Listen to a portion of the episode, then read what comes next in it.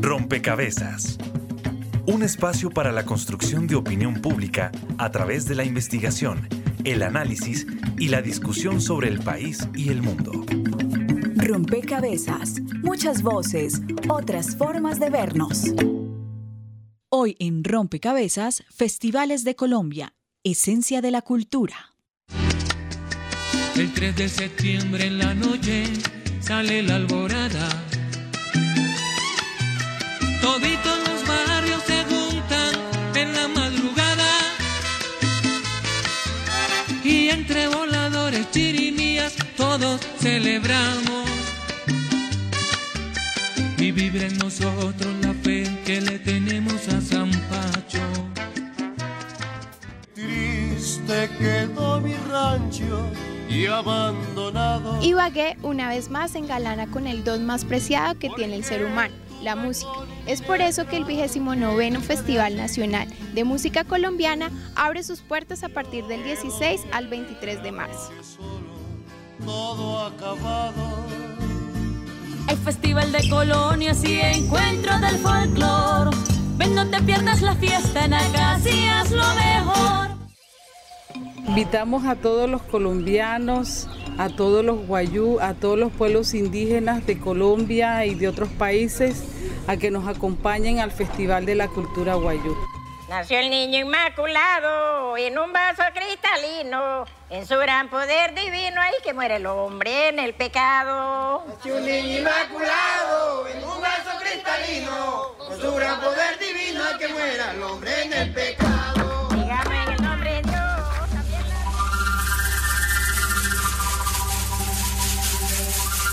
Es un día que de alguna manera el, el pueblo eh, Kamansá, de acuerdo a mitos y leyendas, eh, dice que fue regalado del mismo Todopoderoso. Desde el 6 de noviembre del 2013 se ha declarado Patrimonio Inmaterial de la Nación. Eh, eso para nosotros es de gran eh, orgullo y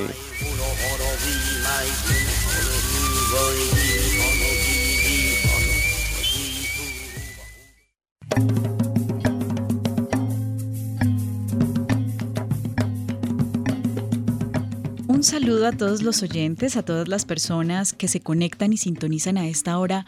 Rompecabezas, muchas voces, otras formas de vernos. Zampacho, el Festival de Cultura Guayú y otros, eh, otras manifestaciones culturales, eh, escuchábamos que, que, son protagonistas en este rompecabezas porque lo queremos dedicar justamente a pensar los festivales y lo que significan los festivales para la identidad colombiana. Los o las fiestas populares son manifestaciones de la voluntad colectiva, al menos así la definen los académicos, pero en ese ejercicio colectivo en donde se convoca o en el que se convoca la comunidad, nos preguntamos, bueno, ¿qué tanto el conjunto de la sociedad colombiana lo, lo comprende y lo apropia? ¿Qué tanto esas expresiones mm, específicas de ciertos territorios son también entendidas en otros en otros territorios, en las ciudades particularmente, y qué tanto se participa de estas experiencias que ofrece la cultura colombiana. Un poco en, perspectiva de identificar eh, riesgos en términos de la preservación de estas expresiones eh, comunitarias y culturales y por supuesto, como siempre en Rompecabezas, para ofrecer eh, herramientas alternativas para que todos podamos participar en ese ejercicio de preservación de las manifestaciones culturales, en este particular de los festivales, de los festivales y las fiestas colombianas. Bienvenidos entonces a este rompecabezas, esperamos construirlo también con ustedes desde las redes sociales. Estaremos con ustedes quien les habla, Mónica Osorio Aguiar, y en las redes sociales Juan Sebastián Ortiz. Un saludo Mónica, también un saludo muy especial para todos nuestros oyentes que hasta ahora se conectan con nosotros a través de los 91.9 FM de Javeriana Estéreo. Recuerden que ustedes también pueden participar con nosotros a través de nuestras redes sociales. En Twitter nos encuentran como arroba rompecabezas reemplazando la O por un cero y en Facebook nos pueden buscar como rompecabezas radio. Hoy les queremos preguntar lo siguiente, ¿qué significan para usted los festivales tradicionales de Colombia? Saludamos por supuesto también a quienes se conectan a través de nuestras emisoras aliadas que de hecho los invito a que las escuchen. Saludos a nuestras emisoras aliadas. Nos escuchan en Putumayo, Nariño, Valle del Cauca, Caldas, Chocó, Antioquia, Córdoba, Atlántico, Tolima, Los Santanderes y en Bogotá. En todo el país a través de la red de Radio Universitaria de Colombia. En Venezuela por el Instituto Radiofónico Fe y Alegría. En América Latina por la Asociación Latinoamericana de Educación Radiofónica ALER. Y en el mundo entero por javerianaestereo.com y SoundCloud como rompecabezas-programa-radial. Y así como son importantes las opiniones de ustedes a través de las redes sociales y por supuesto la participación de nuestras emisoras aliadas, como siempre, son fundamentales las personas que nos acompañan en la mesa de trabajo y nos ayudan a construir cada rompecabezas, cada programa. Le doy la bienvenida a Dulce Bautista. Ella es doctora en Ciencias Sociales y Humanas, parte del equipo de investigación del libro 10 Festivales de Colombia y profesora de la Universidad Javeriana, bienvenida a Rompecabezas, Dulce. Muchísimas gracias. Pues Mónica, lo más importante de un festival es justamente la capacidad de convocatoria que tiene y es una convocatoria social que no se extiende solamente al tema específico del festival, sino que incorpora otras prácticas y otros modos de ver el mundo y la convivencia de las personas que son participantes. Está también con nosotros Ruth Flores. Ella hace parte del grupo de Patrimonio Cultural e Inmaterial. Es asesora de este grupo del Ministerio de Cultura. Ruth, bienvenida a Rompecabezas. Y en este mismo sentido, bueno, ya, ya nos dice Dulce un poco el sentido de convocatoria social que tiene un festival, pero en términos de identidad, ¿qué significa para una comunidad y para un territorio en particular esa manifestación, esa expresión. Bienvenida a Rompecabezas, Ruth. Un saludo a nombre del Ministerio de Cultura y la, lo que nos complace realmente que emisoras tan importantes como esta realmente propicien estos espacios donde nosotros podamos contar todo lo que significa realmente el patrimonio inmaterial. El programa de hoy debería llamarse Rompecorazones, porque cuando uno escucha esa música del Pacífico, la música colombiana, del área andina y demás, realmente eh, pues nos sentimos muy emocionados, ¿sí? Y eso es realmente el significado tan grande que tienen los festivales, las fiestas, los encuentros, que realmente son un elemento identitario tan importante para todos los colombianos. Y ahí es donde radica su, su, su valor realmente tan esencial, que es un elemento de identidad que además nos mantiene y nos hace pertenecer y sentirnos parte de una comunidad. Ese factor de identidad, Ruth, digamos, y esa mm, emoción que se conecta con el festival como expresión de una cultura es quizás lo que motiva este, este rompecabezas, porque nos preguntábamos cuando estábamos planeando este programa, ¿cuál es esa relación real que existe entre la ciudadanía y sus festivales? ¿Qué tanto se conocen y qué tanto pues se desconocen? Y en ese sentido, nosotros también sumamos una ficha que nos comparten los oyentes a través de las redes sociales. Es que durante esta semana les estuvimos preguntando a nuestros oyentes en arroba rompecabezas, reemplazando la O por un cero, si el siguiente asunto ha participado en algún festival cultural de Colombia. Sí,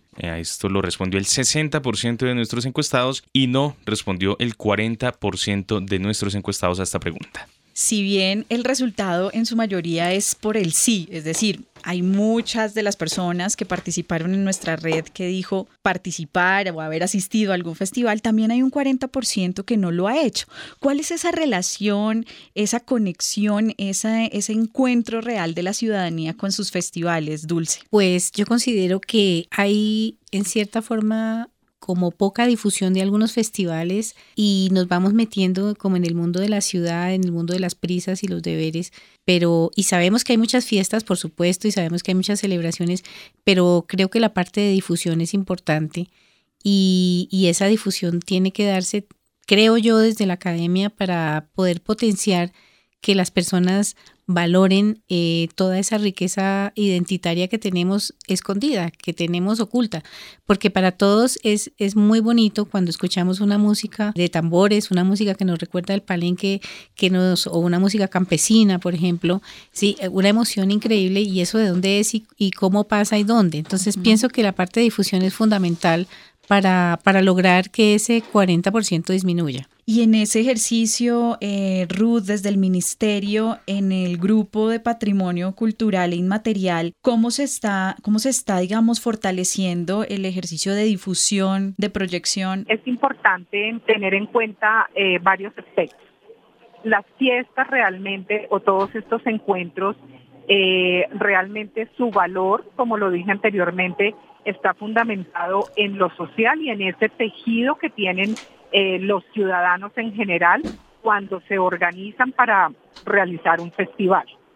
El Ministerio de Cultura, a raíz de la sanción de la política para la salvaguardia en Colombia, dada por el Ministerio de Cultura en el año 2009, arranca una corresponsabilidad del Estado Nacional para que eh, conjuntamente con la ciudadanía, con eh, los entes territoriales, se pueda hacer todo un tema de eh, estrategia para lograr la apropiación de estas fiestas. ¿Mm? Eh, aquí hay que distinguir dos cosas y es que, mm, digamos, esa apropiación eh, es también marcada conjuntamente con, o con la participación de toda la ciudadanía a la que o en la que pertenece cada una de estas fiestas. O sea, tiene que... El ministerio tiene, eh, digamos aquí, un papel simplemente orientador porque el patrimonio inmaterial y las fiestas pertenecen realmente a la ciudadanía, aunque haya unos entes organizadores, que hay eh, muchos actores que intervienen en la organización de esta fiesta. Claro, el tema de divulgación es fundamental con el fin de que eh, pues todos los colombianos realmente sintamos un respeto y una sensibilización especial por lo que significan estas fiestas, porque estas fiestas generalmente responden a unos procesos de reivindicación de, realmente de grupos comunitarios y de grupos sociales. Entendemos, Ruth, que claramente ese ejercicio de apropiación corresponde a esos grupos que protagonizan el festival o grupos que, que son parte, digamos, activa de, ese, de esa manifestación cultural, porque en últimas eh, los festivales son eso, ¿no? La voluntad colectiva, la manifestación de ese interés colectivo que se, que se expresa en un ritual, en una acción simbólica y que de alguna forma está eh, reflejando los valores, las creencias de un grupo particular. Eh, pero fundamental lo que usted señala y es esa corresponsabilidad también desde la política pública para fortalecer en términos de mm, difusión, de divulgación, estos escenarios. Está con nosotros el profesor Manuel Antonio. Usted es docente, investigador de la Universidad del Atlántico, es eh, folclorólogo y documentalista de cultura caribe. Bienvenido a Rompecabezas, profesor, y estamos conversando sobre los festivales, estamos construyendo este rompecabezas sobre lo que significan los festivales en términos de identidad.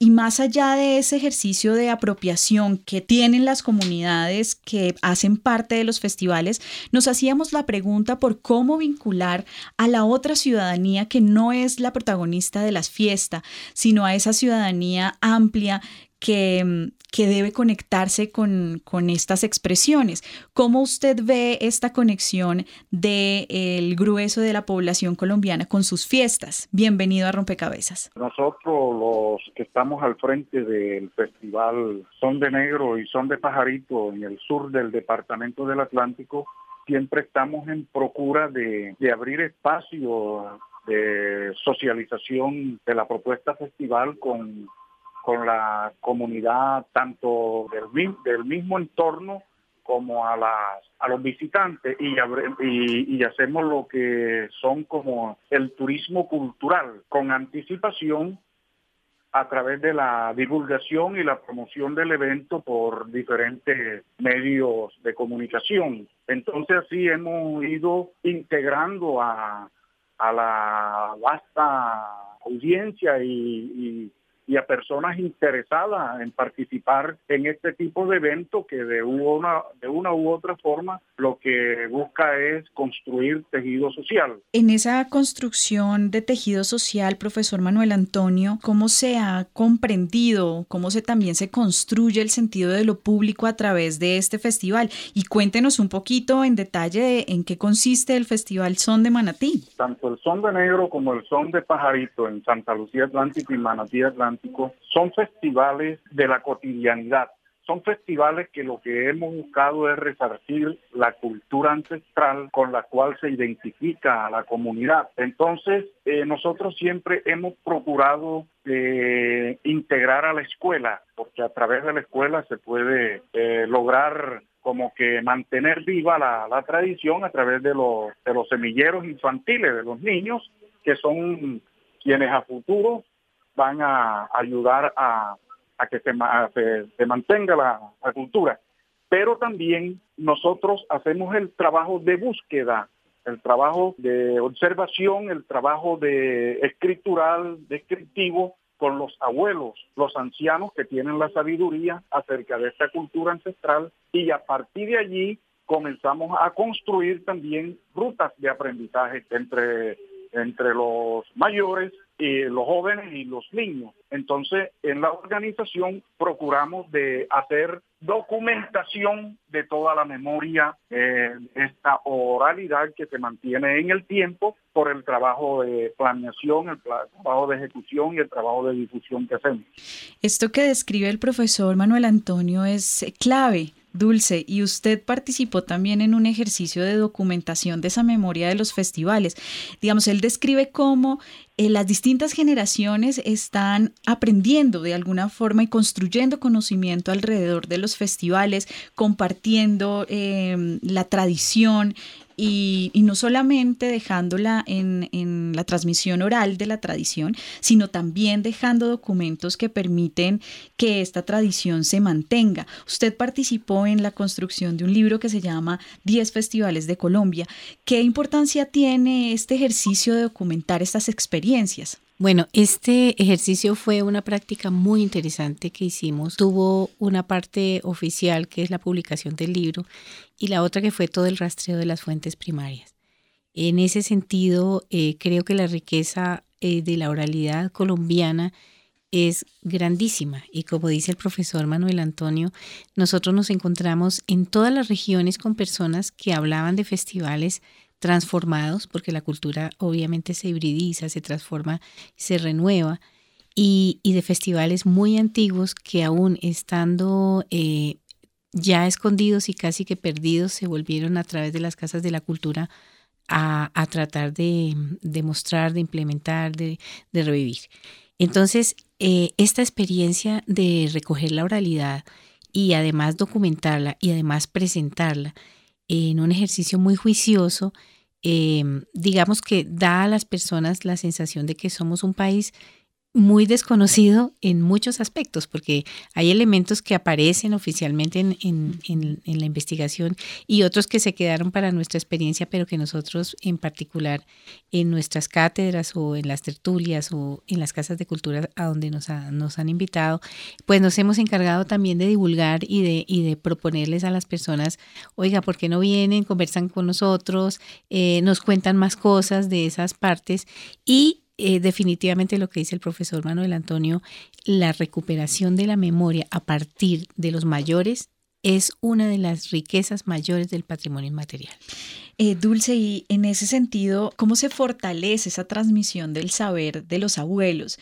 Y también cómo lo podrían hacer quienes tienen cerca a alguien que conoce la historia de algún festival, un poco para que quizás en algún territorio que escucha rompecabezas ¿Alguien tiene una historia de algún festival que dejó de existir pero que está en la memoria de ese, de ese mayor? Sí, eso es bien importante. Resulta que eh, a fines de los años 90 extrañamente empezaron a desaparecer las casas de la cultura. El encuentro con las personas en casas de la cultura, en pequeñas tertulias, en pequeños conversatorios, hace que salgan esos eh, festivales, prácticas o inclusive rituales, porque es que al festival no solamente van los temas, sino van también indígenas que llevan sus, sus mm, trabajos, sus materiales, eh, personas que conocen fábulas, mitos que de pronto no, no son conocidos sino en la oralidad. Y al ponerlos allí en ejercicio de conversatorio, es posible hacer esa recuperación. Sí, Obviamente que con la mediación del tiempo que puede originar unas nuevas versiones y eso también es parte de la riqueza cultural. Pero me parece que los centros de encuentro que eran las casas de cultura los hemos dejado a veces un poquito un poquito al margen de las prácticas sociales y conversar, mirar la cara del otro, escuchar las historias de los ancianos, eh, escuchar las preguntas de los niños que están interesados por conocer esas tradiciones y recuperar para la actualidad aquellos elementos que de pronto habíamos dejado en el tintero. Creo que ese es el lugar en donde es posible hacerlo eh, al estilo de un foro y de un conversatorio. Bueno, vamos a sumar una pieza a este programa desde la investigación que también hace el equipo periodístico de Rompecabezas. Pasto se declara en carnaval. Aquí solo manda la algarabía. Bienvenidos sean los visitantes que disfruten de la cortesía. Y sin más preámbulos a divertirse, lo manda Pericles Carnaval, pues la alegría dura un instante y la tristeza una eternidad. ¡Que viva Pasto, carajo! No se puede pensar el festival sin la cultura de la población y las particularidades regionales a las cuales pertenece. Al sur colombiano, con diversos nombres como carnaval, festival o fiesta, hay una expresión de dicha identidad regional. El de negros y blancos, al sur, a la frontera con, con Ecuador, en todos los sectores de Nariño, pero las fiestas de negritos y blanquitos no solo se dan en Nariño, se dan en el Cauca, en algunos sectores del valle, también se dan en el Huila, en el Caquetá y en el Putumayo. Digamos, esta fiesta es una fiesta como regional que cobija esas, regiones cuyos habitantes, a veces de Nariño, Cauca, en su colonización al Putumayo y otras regiones vecinas, llevaron, digamos, ya hace muchos años estas dinámicas festivas y las han asumido como tradiciones. Germán Sarama, quien es docente universitario con maestría y doctorado en desarrollo integral en el Instituto de Altos Estudios del Desarrollo en Ginebra, Suiza, y promotor social de la Corporación Institutos Superior de Educación Social, ICES, en Bogotá, caracteriza la región y población del Festival de Negros y Blancos. Ahora sí, gente de mi paso y de Nariño entero, vamos a gozar nuestras fiestas con clase. La fiesta de los negros y blancos en su origen nace como la fiesta de los negritos, como un día de libertad y asueto que da la corona española en la época de la colonia nuestra, para que los esclavos puedan tener libertad ese día, así como lo hicieron con el carnaval en España. Acá dieron el día 5 de negros en homenaje a Melchor, a los Reyes Magos, dan ese día de asueto. Y ese día los negros eran, era el día de libertad durante, el, el único día de libertad que tenían durante el año por eso la llamaban la fiesta de la libertad, donde ellos salían, se juntaban, que habían sido divididos en sus tradiciones, en sus familias, para que no se comunicaran, etc. Y salían al ritmo de sus danzas, músicas ancestrales. Según el profesor Sarama, los artesanos son los principales artífices de las expresiones artísticas y simbólicas que se presentan en el festival. artesano en, ese, en estos momentos, el carnaval para ellos es la mayor posibilidad de, de, posibilidad de reconocimiento social durante el año. Ellos son desapercibidos, son personas humildes, personas que, que, trabajaban en sus oficios, pero solamente podían reivindicarse socialmente, humanamente, en el día del 6 de enero a través de esas grandes y majestuosas carrozas, esculturas de papel maché, ahora Nicopor, que eh, expresaban y sacaban todo el sentimiento de sus mitos, leyendas, sentimientos por el amor al pueblo. Y era muy importante porque lo básico en esa época, al comienzo del carnaval, eran los aplausos. ¡Es! Thank you.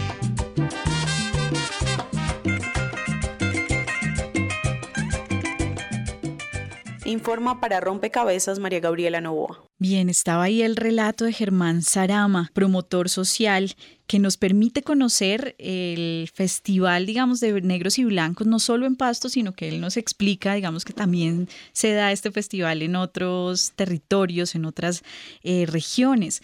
Y habla un poco del origen de los festivales, ¿no? De esa relación que tiene el festival con los días, digamos, de libertad que le daban a los esclavos y me gustaría un poco ahondar en ese, en ese aspecto, Ruth, en esa investigación que se ha hecho desde el Ministerio de Cultura sobre eh, este patrimonio cultural inmaterial, ¿cuál es la relación que existe de los festivales con, con ciertas comunidades? Es decir, ¿cuáles son las comunidades que, se, que caracterizan eh, los festivales de Colombia? Eh, mira, al respecto, nosotros en todas las manifestaciones que están inscritas en la lista representativa del carácter nacional, donde eh, se inscriben Carnaval de Negros y Blancos, Carnaval de Barranquilla, el Carnaval de Río Sucio, el de Canate en el Putumayo, todas tienen un origen de reivindicación de derechos. Y todas estas, digamos, las minorías étnicas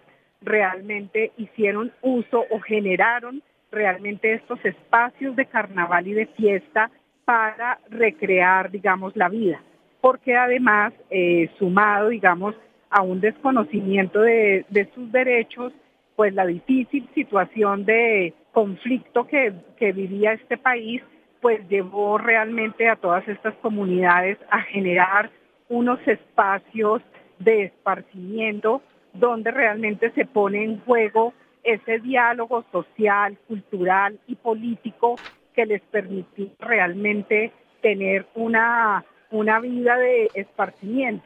Entonces muchas de ellas realmente tienen origen en eso, en una reivindicación de derechos. Ruth, y en ese sentido, digamos, en ese origen que usted nos, nos relata, pero también en ese reconocimiento de lo que permite un festival en términos de, digamos, de evidenciar relaciones sociales, de generar ese diálogo, como usted lo decía, social, cultural, político a través de la expresión del festival. ¿Cómo aporta quizás el festival a este escenario político en el que estamos, de, ejercicios de reconciliación, de ejercicios de construcción, de paz sostenible?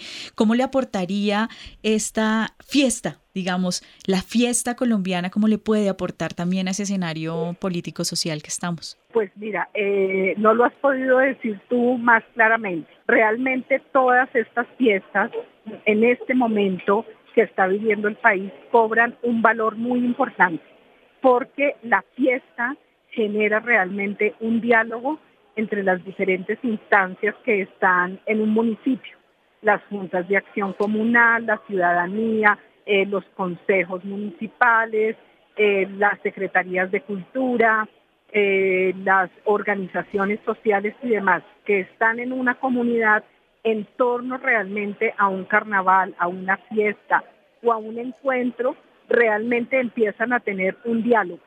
¿sí? Entonces, este es realmente un elemento que se convierte en un factor muy importante en este momento para un post-conflicto. A través de una manifestación cultural pueden realmente empezar a ver una reconciliación de unos y otros. Entonces realmente todo lo que tiene que ver con el patrimonio inmaterial, que es un tema transversal a la cotidianidad de la vida, entonces en este momento es que realmente cobra un sentido y es eh, realmente una herramienta mm, social para empezar a restablecer ese diálogo y pues obviamente todas estas resolución de conflictos. Dulce, Ruth nos venía diciendo un poco esos, digamos, esas oportunidades que significa que ve ella en los festivales en términos de construcción de paz. Lo ve como herramienta social, como un escenario de diálogo de distintos actores que permitiría efectivamente eh, instalar escenarios de reconciliación concretos en un escenario de posacuerdo, de posconflicto como el que estamos viviendo. Yo quisiera también que en esa misma línea de, de reconocer, digamos, el valor de los festivales, pudiera usted contarnos un poco a la luz de la investigación en la que participó, cuáles son los impactos de esas fiestas en los territorios, no solamente en términos de afirmación de la identidad y de la cultura, sino también en términos socioeconómicos, si se puede se puede hacer esa lectura.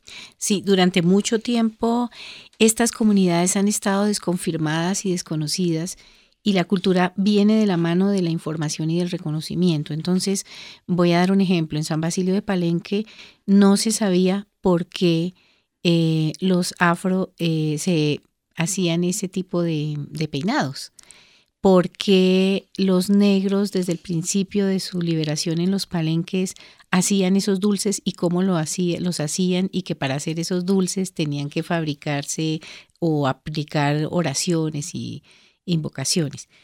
Al reconocer y al confirmar, eh, digamos que eso también tiene un valor que es patrimonial, en, no solo en patrimonio inmaterial, sino en patrimonio material y, proyección económica. Entonces empiezan a tener valor aquellas artesanías, aquellos dulces, aquellos peinados y aquellas prácticas que si bien vienen de un momento un poco eh, oculto o escondido, en este momento valen dinero. Claro, lo señalaba de hecho el profesor Manuel Antonio cuando decía poco las estrategias que ellos desde el territorio han diseñado y él hablaba del turismo cultural, por ejemplo, pero esto en términos concretos, ¿Qué significa para el territorio? Bueno, pues en el turismo cultural hay una cosa muy importante. Por ejemplo, las casas de los negros se volvieron hoteles.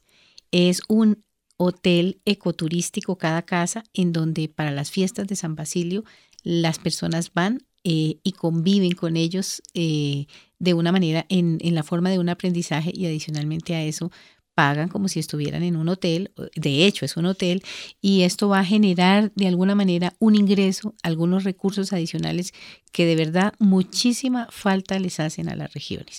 Lo mismo que en el Colono de Oro, ¿sí? con la música, la venta de instrumentos que son musicales, la fabricación de instrumentos a partir de animales, se venden porque los extranjeros llegan y dicen, yo no puedo creer cómo es que un armadillo se vuelve un instrumento musical. Bien, estamos viendo las oportunidades alrededor de los festivales, Manuel Antonio, y nos preguntábamos en, esa, en ese sentido, concretamente en, en, los territorios, usted es ejemplo de un, de un territorio particular, ¿Cuál ha sido el impacto o el efecto que el festival ha tenido en términos de fortalecimiento del tejido social, de la identidad, pero también en términos socioeconómicos? En términos de identidad, hemos logrado de que la apropiación de las comunidades sobre su cultura específica, ya ellos convergen con unas músicas, con unos ritmos, con unos, unas tonadas con la historia, la investigan. Hemos logrado construir con la comunidad académica la cátedra Son de Negro y Pajarito en la región del Canal del Dique. Hemos logrado con la Secretaría de Cultura Departamental y la Gobernación del Atlántico, mancomunadamente con el Ministerio de Cultura, hacer el PES, el, el Plan Especial de Salvaguarda de estas dos culturas ancestrales en el sur del departamento del Atlántico, son de negro y son de pajarito. Y lo otro que hemos logrado es que el festival trata de jalonar recursos a través de la empresa privada, la empresa que patrocina el evento, las entidades oficiales, de jalonar recursos para ayudar a, a los grupos, los grupos de danza y grupos de música, y a la comunidad se le integra al festival a través de la apertura de la feria artesanal y gastronómica para que ellos expongan sus productos y sus alimentos. Y las casas hoteles, o sea, las casas de las familias del pueblo sirven para albergar a propios y extraños en el evento. Entonces, así nosotros hemos trabajado durante 20 años con el Festival Son de Negro, que ha sido ejemplo para todas las demás regiones cercanas en la costa caribe colombiana que han tomado ese modelo que nosotros implementamos desde el año 1996 cuando hacemos el primer festival Son de Negro. Bien, ahí está una exposición clarísima de cómo la dinámica del territorio se alinea para en función de la tradición, en función del festival, pero también para que se haga parte de esa cultura y de esa identidad de toda la comunidad. Vamos a dar un paso adelante en este rompecabezas a través de las redes sociales. La ficha virtual. Un espacio donde los oyentes aportan a la discusión en rompecabezas.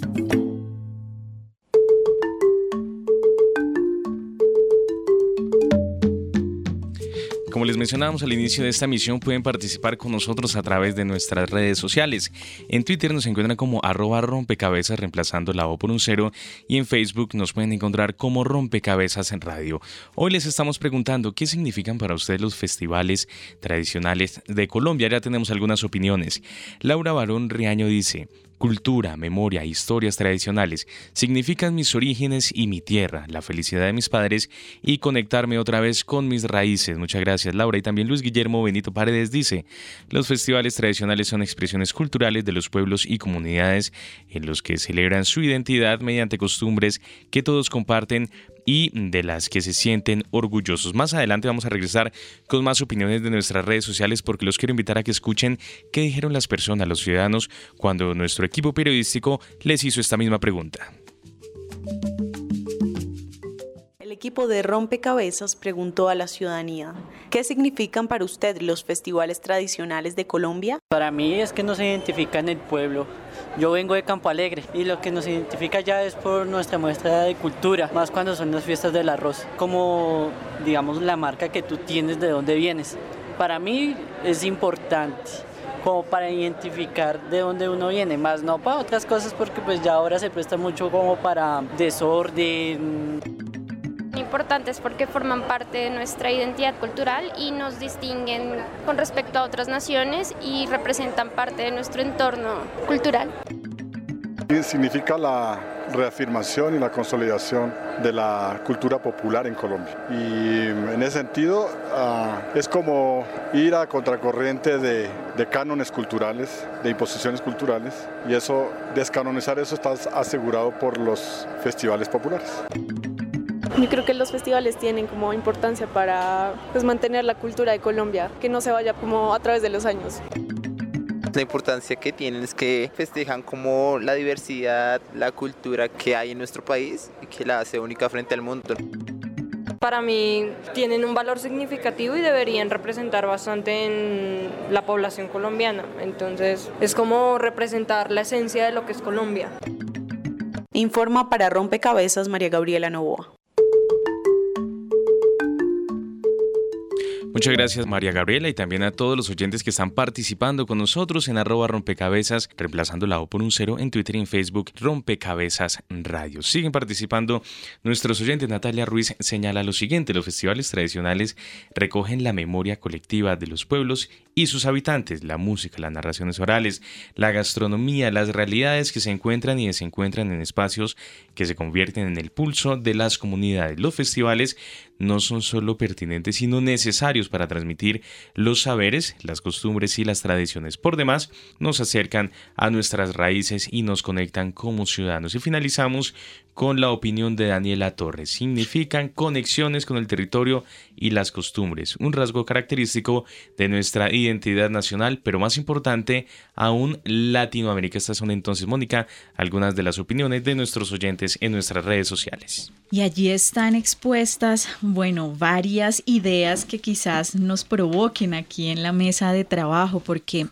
muchos de ellos hablan de lo importante, de lo necesarios que son los festivales en términos de memoria colectiva, de la conexión con el territorio, de la reafirmación de la cultura popular, de la celebración de la diversidad, pero en, en medio de este ejercicio que nos ayudan a completar los oyentes a través de las redes sociales, hay una preocupación y es qué pasaría si no existieran los festivales y cuáles son los riesgos a los que se, ven enfrentados estos escenarios, estas manifestaciones o estas expresiones de la cultura dulce. Bueno, si no existieran los festivales, creo que nuestro patrimonio desaparecería, pues nuestro patrimonio está hecho justamente en todas esas creencias que al ponerse en común, al ponerse en escena y al participar eh, con todas las comunidades se hacen, digamos, renovadas cada vez y renovables. El riesgo de la desaparición es que definitivamente entremos en un mundo consumista en donde solamente aparezcan cosas que se venden porque sí, que sean demasiado efímeras, demasiado pasajeras, que no nos permitan hablar de una cultura propia. Afortunadamente eso creo que no va a pasar porque tenemos un gran componente de indígenas a los que amamos muchísimos, nuestros afrodescendientes Bantú y Yoruba que, que conviven con nosotros y que todos los días nos recuerdan lo importante que es el reconocimiento y la confirmación de las personas y todos los colombianos mestizos muy orgullosamente felices de participar de unos ambientes siempre muy festivos. Ese ejercicio de todas formas de reconocer esa cultura étnica también que nos compone, esa diversidad dulce bautista nos permite, y usted, digamos, y su, su intervención hace referencia a, a, cómo evitar el consumo o que todas las expresiones culturales sean solamente hacia el consumo, sino que se mantenga esa esencia de la cultura tradicional, de la cultura étnica. Y ahí quisiera, Ruth, que usted desde el ministerio también nos ayude pues a ver cuáles son esos, esos riesgos de pronto latentes o no tanto a los que se están enfrentando los festivales, eh, cuál, cuál es esa delgada línea, digamos, de que la tradición deje de, ser tradición y pase a ser parte de esta industria cultural a la que está refiriéndose Dulce. Realmente donde estos festivales se perdieran, eh, pues estamos perdiendo la identidad y lo que nos hace colombianos y realmente un país multiétnico y pluricultural.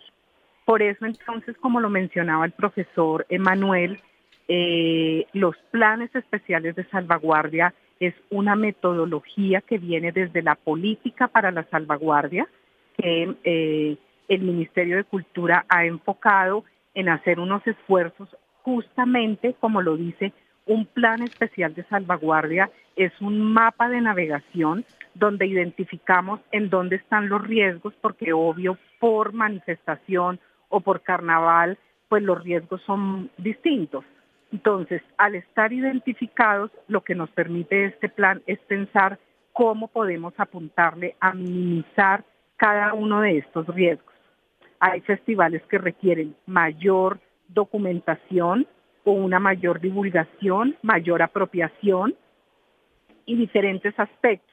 Entonces, lo que buscamos desde el ministerio es realmente eh, apuntarle a que cada una de estas manifestaciones realmente conserve su esencia, a que todos los colombianos conozcamos, reconozcamos y respetemos estas manifestaciones, porque igual, aunque estén cerca o lejos del territorio donde vivamos, hacen parte de la identidad y de lo que somos como colombianos. En este ejercicio, eh, Ruth, que usted describe, eh, se hace para un poco para crear estos planes especiales de salvaguardia, que es ese mapa de navegación en donde se identifican los riesgos.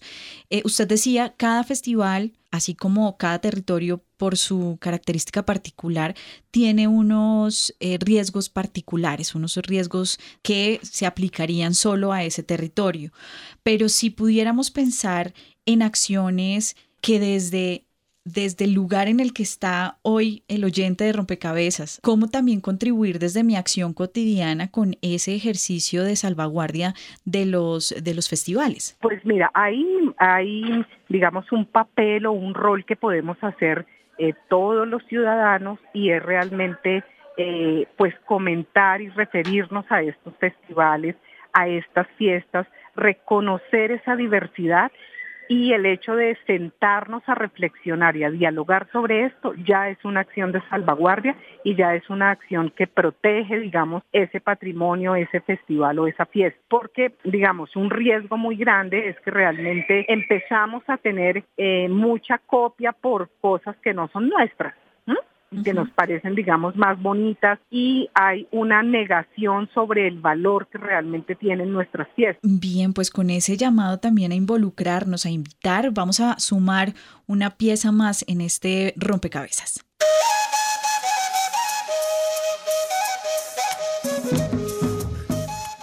Festival Nacional de Gaitas de Ovejas Francisco Guirene nació en el año de 1985 Alfredo Ricardo Guerrero, gestor cultural del municipio de Ovejas en el departamento del Sucre. Con el propósito de rescatar y promocionar nuestros aires musicales ancestrales, especialmente pues los relacionados con el género musical de la gaita, que estaba en el olvido y que pues estaba pues siendo sometido solamente, estaba relegado solamente pues al cultivo y al trajinar artístico de nuestras comunidades campesinas. Pero ¿por qué la región se identifica tanto con este género? Nuestro territorio eh, estuvo habitado en, su primer tiempo por los enúes, comunidad indígena que se considera pues los creadores, los inventores de la gaita. Pues, como podrán saber, los enúes era un pueblo orfebre, un pueblo también este, este, dedicado a la alfarería, a los tejidos y, y un pueblo pues creativo, un pueblo y que buscó en la gaita la manera de expresar la fuerza de su espíritu. Y era la gaita pues llegó a ser en muchas comunidades pues el elemento principal para animar sus rituales para animar pues todos esos festejos populares. Y la gaita en nuestro territorio pues ha sido cultivada desde tiempos milenarios. Situación que se puede demostrar con el hallazgo de una figura antropomórfica y eh, de una riqueza arqueológica pues inmensa donde muestra una Moán Zenú ejecutando gaita larga que esa figura pues reposa en el municipio de Oveja y que hoy es el símbolo y es el modelo del trofeo que reciben los gaiteros en el Festival Nacional de Gaitas. Hoy por hoy, pues, es un elemento del alimento musical más auténtico y original con que cuenta el país. Afortunadamente, las nuevas generaciones aportan a la conservación de esta tradición. Se ha generado toda una empresa cultural. Mm, los jóvenes, pues, son los grandes sí, apropiadores. Se han apropiado de este género musical Hoy los jóvenes, por ejemplo, muy particularmente del municipio Oveja, pues muestran o se muestran orgullosos cuando aprenden a tocar una gaita, cuando aprenden a tocar un tambor. Y eso pues ha generado una corriente de favoritismo y de positivismo frente a nuestros aires musicales ancestrales, lo que significa que nuestros aires van a permanecer por mucho tiempo, por mucho tiempo en, el ennoblecer cultural del país. Cada año en Ovejas, en el departamento del Sucre, se lleva a cabo este gran encuentro cultural. Se hace en el puente de octubre. En sus inicios, por allá en el año de 1985, cuando nació el primer festival, se hacía en el marco de las festividades patronales en honor a San Francisco de Asís. Después por, por situaciones de logística y por la afluencia que por la gran afluencia que trajo de público y, y por la gran masa de gente que conmovió, pues se tuvo que mudar pues al puente de octubre. Entonces pues se hace durante cuatro días todos los meses de octubre de cada año. Informa para Rompecabezas Juan Sebastián Ortiz.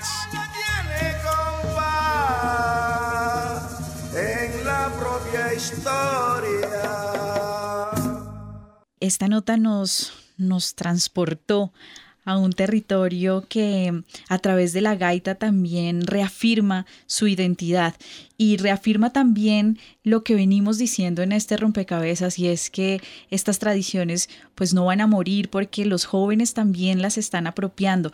No solamente está esta experiencia que acabamos de escuchar, sino que ya el profesor Manuel Antonio nos lo había em, señalado. Es también un ejercicio de transmisión de saber para que la expresión de la cultura a través de sus festivales no muera.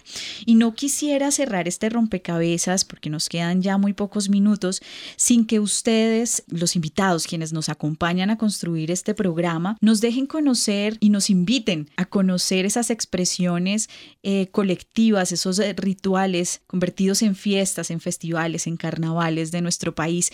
Por supuesto, el profesor Manuel Antonio, usted ya nos ha eh, seducido con el festival Son de Negro pero mm, hagamos una invitación formal a los oyentes, a quienes escuchan rompecabezas, para que conozcan un poquito más y se entusiasmen para visitar eh, este festival. Bueno, el Festival Son de Negro en la región del Canal del Dique, en el trecho acuático que parte desde Calamar Bolívar hacia Cartagena, es la zona donde más se concentran los palenques de la región caribe colombiana. Allí en el municipio Santa Lucía, al sur del departamento del Atlántico, se da el estandarte del Festival Son de Negro que aglomera a todas las poblaciones negras, tanto del Canal del Dique como del Bajo Magdalena, que se concentran en el municipio de Santa Lucía y,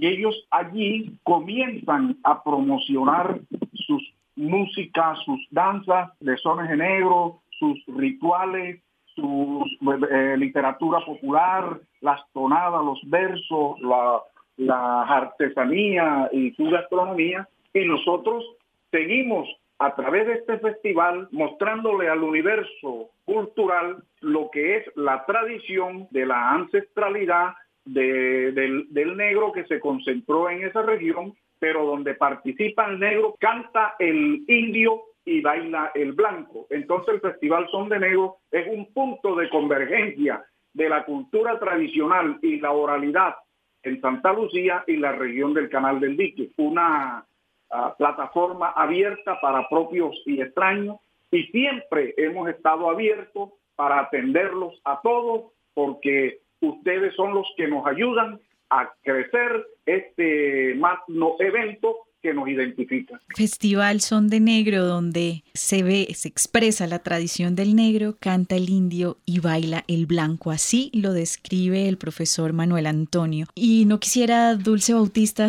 irme de rompecabezas sin su recomendado, su festival o sus festivales. Invite a nuestros oyentes a que conozcan algunos de los festivales que usted crea no podemos dejar de, conocer y de participar en ellos.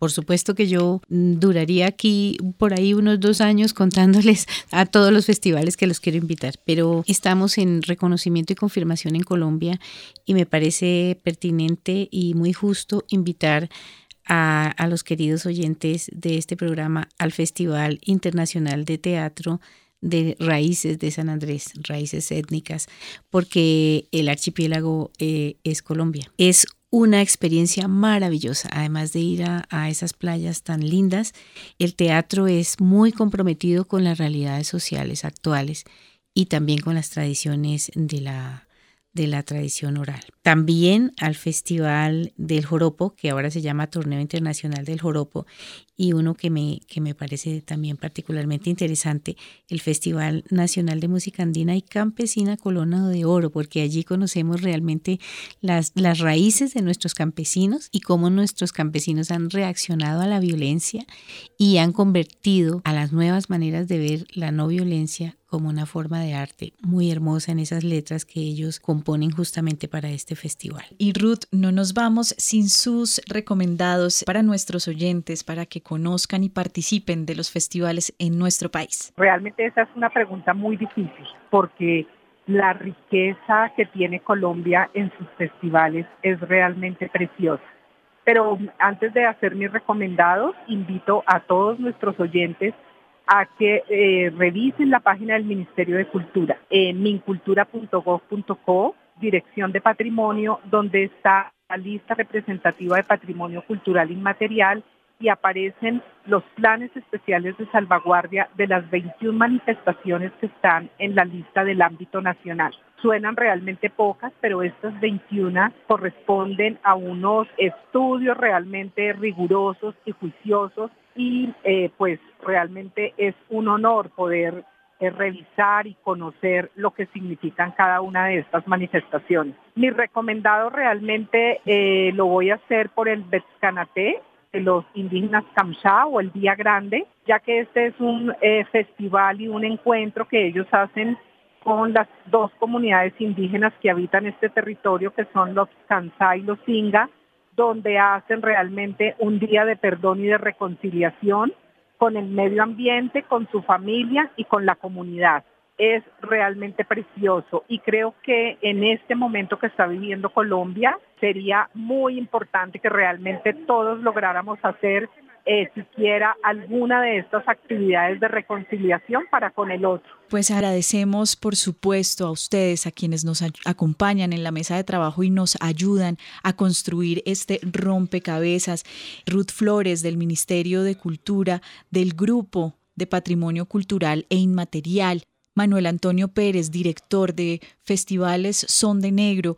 Y por supuesto, Dulce Bautista, profesora de la Universidad Javeriana de la Facultad de Comunicación, doctora en Ciencias Sociales y Humanas y parte del equipo de investigación de 10 festivales de Colombia. Muchísimas gracias por ayudarnos a construir este rompecabezas y a ustedes, a todos los oyentes que aportaron también a través de las redes sociales. Gracias por sumar sus fichas. Estaremos en una próxima oportunidad en Rompecabezas. Recuerden, estuvieron acompañando Mónica Osorio Aguiar y en las redes sociales hoy Juan Sebastián Ortiz. Rompecabezas, una producción del CINEP, Programa por la Paz la Pontificia Universidad Javeriana y la emisora Javeriana Estéreo 91.9 FM. Rompecabezas, muchas voces, otras formas de vernos. Los paisajes sonoros de Rompecabezas cuentan con audios tomados de distintas fuentes. Para conocer el origen del material, diríjase a www.cinep.org.co.